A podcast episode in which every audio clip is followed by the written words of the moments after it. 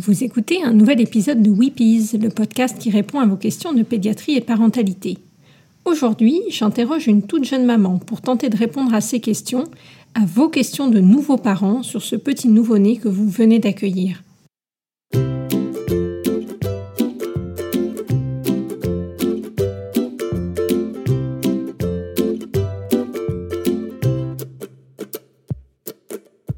Je suis Pauline Krug, pédiatre. Dans ce podcast, je tenterai de partager avec vous des informations variées autour de l'enfance, avec l'aide d'autres professionnels, et je vous donnerai la parole à vous, parents, ainsi qu'à vos enfants. Weepies, c'est le podcast des Wonder Pédiatres, un groupe de pédiatres dynamiques et connectés qui échangent quotidiennement sur leurs pratiques. Vous venez de passer 9 mois de grossesse. Vous tenez votre petit bébé tant attendu dans vos bras. Quel bonheur on dit même que du bonheur. Mais vous vous rendez vite compte qu'on ne vous a pas tout dit. L'angoisse et la culpabilité de mal faire vous étreignent et vous voilà projeter dès le premier jour dans les affres de la parentalité et toutes les questions qu'elle soulève. Est-ce que je dois la remettre au sein? Pourquoi il pleure comme ça? C'est quoi ces boutons? Je reçois aujourd'hui une autre Pauline, la nouvelle maman d'une petite Jeanne d'un mois. Bonjour Pauline, félicitations à vous pour la naissance de Jeanne. En un mois de temps, vous vous êtes déjà posé mille questions au sujet de votre bébé. Je vais tenter aujourd'hui de répondre à quelques-unes d'entre elles, en espérant que ce soit utile à tous les autres parents de nouveau-nés. Je ferai un épisode spécifique sur l'allaitement car il y a beaucoup à dire. Ma fille a des boutons sur le visage et sur le torse.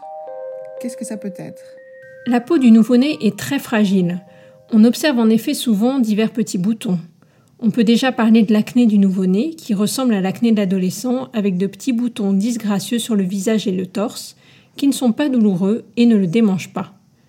On peut aussi observer de minuscules boutons blancs de moins d'un millimètre, les grains de milium, au niveau du nez, des joues, du front, du menton, liés à l'accumulation de kératine. Il y a aussi l'érythème toxique, un terme qui fait peur, mais qui représente simplement de toutes petites plaques rouges accompagnées d'un minuscule bouton blanchâtre en leur centre dont on ne connaît pas bien la cause.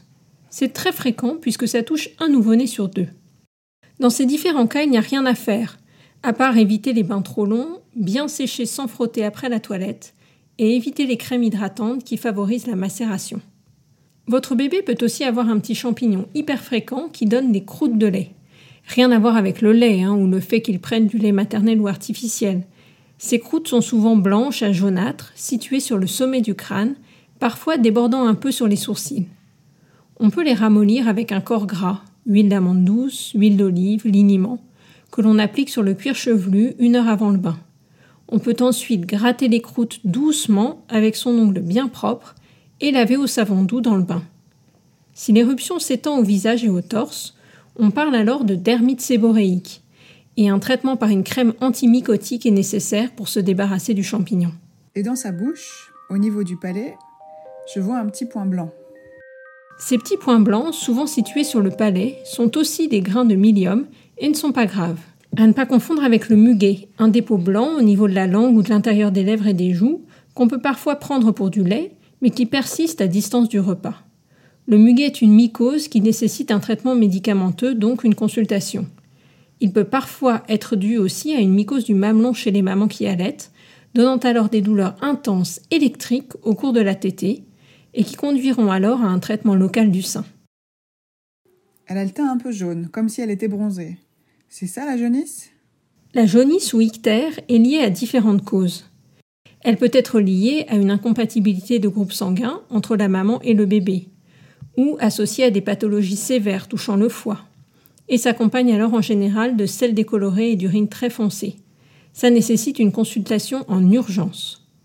Mais le plus souvent, l'ictère du nouveau-né est lié à une immaturité du foie qui manque d'une enzyme nécessaire à l'élimination d'un pigment jaune, la bilirubine, qui va donc s'accumuler sous la peau.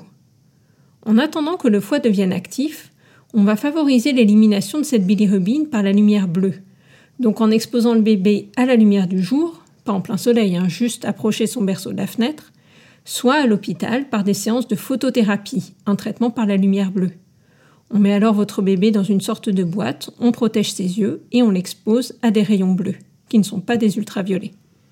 Cette jaunisse peut être entretenue par l'allaitement maternel. On préconisait auparavant de faire bouillir le lait maternel. Conseil devenu inutile. Il suffit d'être patient et finalement ça donne un petit teint abricot charmant au bébé.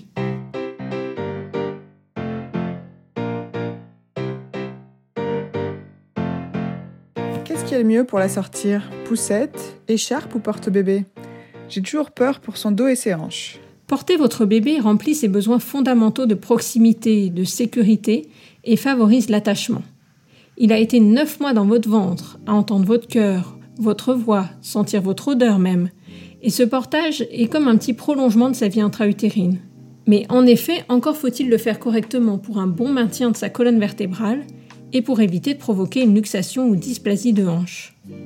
Dans l'écharpe comme dans le porte-bébé, placez votre bébé dos arrondi, comme s'il était dans votre ventre, ses genoux repliés au nombril, la bascule de son bassin, sa tête dans l'axe de la colonne vertébrale en suspension. Il sera soutenu dans le dos zone par zone grâce à la tension de l'écharpe.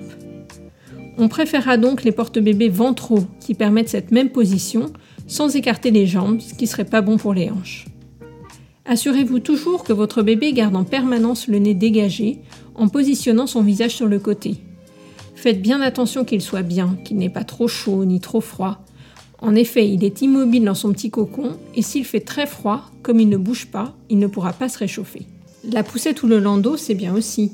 Jusqu'à 5-6 mois environ, le mieux est qu'il reste allongé bien à plat. Attention aux super nouvelles poussettes qui se plient et prennent peu de place. Elles sont très pratiques quand on habite en ville ou en petit appartement, mais elles sont peu stables et le bébé est un peu brinque-ballé. Et il faut toujours l'attacher et mettre le frein à l'arrêt. On m'a montré à la maternité comment faire les soins de cordon. D'ailleurs, je trouve pas ça très agréable. Au bout de combien de temps ça tombe? Et parfois ça saigne. Est-ce que ça lui fait mal? En effet, les soins de cordon, c'est pas très ragoûtant, mais c'est pas douloureux. Donc il ne faut pas hésiter à bien nettoyer. En pratique, à l'eau et au savon, ça suffit. Mais on prescrit souvent un petit désinfectant. Il faut bien en faire le tour, aller dans les recoins, soulever un peu, ça c'est pas évident pour les parents. Parfois ça saignote un peu au contact, mais ce n'est pas grave.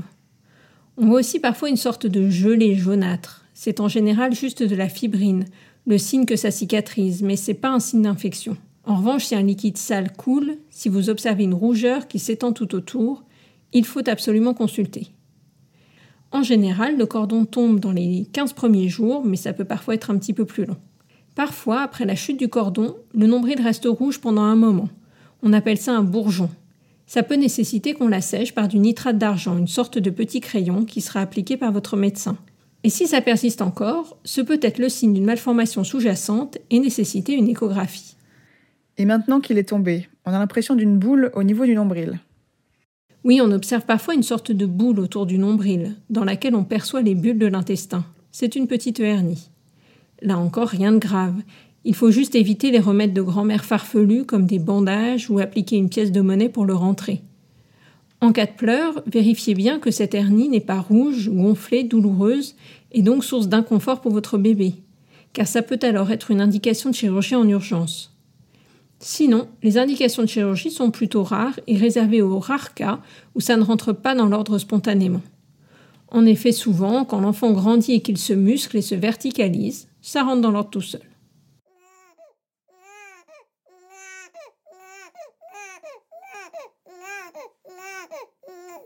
Jeanne pleure souvent le soir. Pourtant, je viens de la mettre au sein, et sa couche est propre, et en plus, elle est dans mes bras. Que dois-je faire?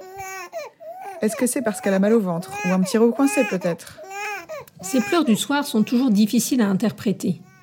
Souvent, les bébés réclament plus le sein ou ont plus besoin de téter. Mais on sent pourtant que c'est pas la faim qui les dérange. Ils s'agitent, prennent le sein, le repoussent, tentent les jambes. On entend le ventre qui gargouille et on parle alors de colique en pensant que cet inconfort général vient du ventre. En réalité, on ne sait pas très bien. Mais une hypothèse est qu'il s'agit d'une immaturité neurologique du bébé, d'une incapacité à se consoler seul. Il sent la nuit qui tombe et les angoisses arrivent. Il pleure, hurle parfois pendant des heures, avale de l'air et se met à avoir des gaz, ces fameuses coliques.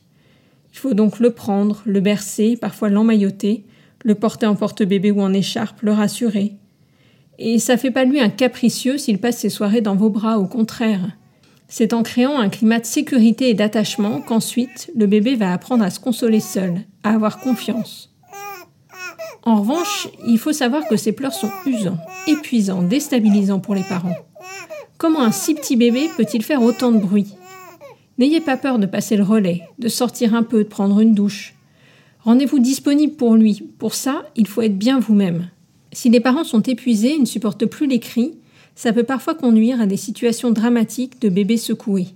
Il faut savoir passer la main et appeler au secours, et savoir que c'est terriblement difficile pour tous les parents.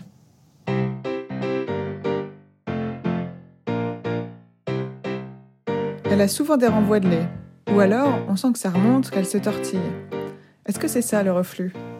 Avoir des régurgitations de lait, qu'ils soient liquides ou caillés comme du fromage, juste après ou à distance du biberon, c'est presque normal. Le bébé boit des quantités qui sont équivalentes à 8 litres par jour chez un adulte. Vous vous rendez compte? On comprend donc facilement que ça remonte.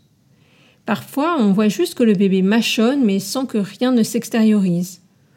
En revanche, il ne faut pas que ces reflux s'accompagnent d'un inconfort, de douleur, d'une mauvaise prise de poids.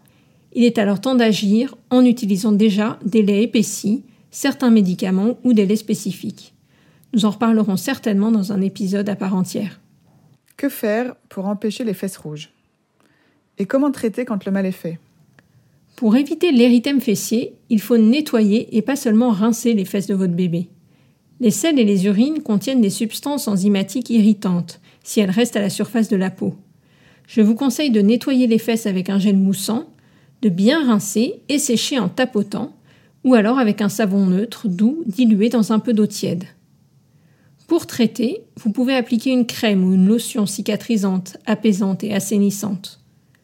Laisser le plus possible les fesses à l'air est une excellente idée, même si à son jeune âge c'est assez difficile. Souvent, Jeanne fait beaucoup de bruit en respirant. C'est impressionnant. On dirait presque une petite locomotive. Là aussi, c'est normal. Les coanes, petits orifices qui sont à l'arrière du nez et le font communiquer avec le pharynx, sont très étroits chez le nouveau-né. Donc dès qu'une petite saleté vient s'y installer, ou qu'il y a un peu d'œdème, l'air a plus de mal à passer et ça ronfle. Le thorax fait office de caisse de résonance comme un tambour et ça prend vite de l'ampleur. Le bruit est donc impressionnant mais pas inquiétant. Vous pouvez nettoyer les narines avec une compresse roulottée et humidifiée de sérum physiologique. On peut aussi entendre une sorte de couinement plutôt à l'inspiration, qu'on appelle un stridor. C'est lié au fait que le larynx, la partie de la gorge qui comprend les cordes vocales, n'est pas encore solidifié par le cartilage et a tendance à se coller à chaque respiration, ce qu'on appelle une laryngomalacie. Et en se décollant pour laisser passer l'air, ça fait du bruit. Ça s'accentue souvent quand le bébé est énervé ou pleure.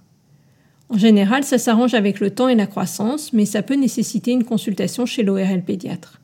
Elle a eu les yeux collés quelques jours après la naissance. Et c'est revenu d'ailleurs. La conjonctivite est fréquente chez les bébés, car le canal lacrymal n'est pas encore très ouvert et les petites saletés s'accumulent. On voit alors des sécrétions sales au coin de l'œil et parfois même l'œil tout collé. Je vous conseille de nettoyer avec du sérum physiologique pendant 2-3 jours tout en massant le coin interne de l'œil avec votre petit doigt bien propre en vous aidant d'une compresse que vous appliquerez de l'intérieur vers l'extérieur de l'œil, et ainsi vous aiderez le canal lacrymal à s'ouvrir progressivement. Si ça persiste malgré le sérum physiologique, il faudra que votre médecin vous prescrive un collier antibiotique. Parfois, ces conjonctivites récidivent et nécessitent une toute petite opération chez l'ophtalmologue.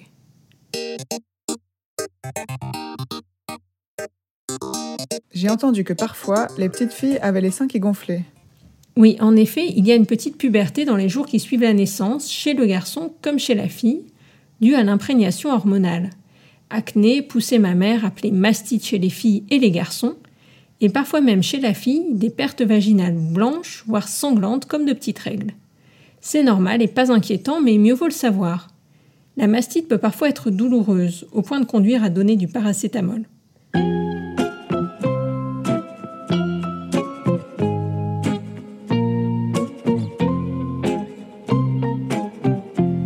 Sachez que tous les parents se sont posés les mêmes questions avant vous et ont trouvé des réponses à droite, à gauche. Auparavant, la cellule familiale était peut-être moins éclatée. On passait du temps après la naissance chez ses parents ou beaux-parents qui épaulaient les mamans et répondaient à toutes ces petites questions du quotidien. Maintenant, on essaie de tout gérer comme des Wonder Maman et on peut se sentir bien seul. Internet peut aider, mais pas toujours car les réponses sont très diverses selon les sites. N'hésitez pas à demander de l'aide à votre sage-femme, vos amis, votre maman, votre pédiatre, et maintenant sur certaines plateformes de télémédecine qui sont un bon complément à la consultation de pédiatrie. Nous n'avons évidemment pas fait le tour de toutes les questions, mais n'hésitez pas à continuer la discussion sur la page Instagram ou Facebook de Weepies. Et souvenez-vous de ce que disait le docteur Spock dont je vous parlais dans le cinquième épisode. Vous en savez bien plus que ce que vous croyez. Faites-vous confiance.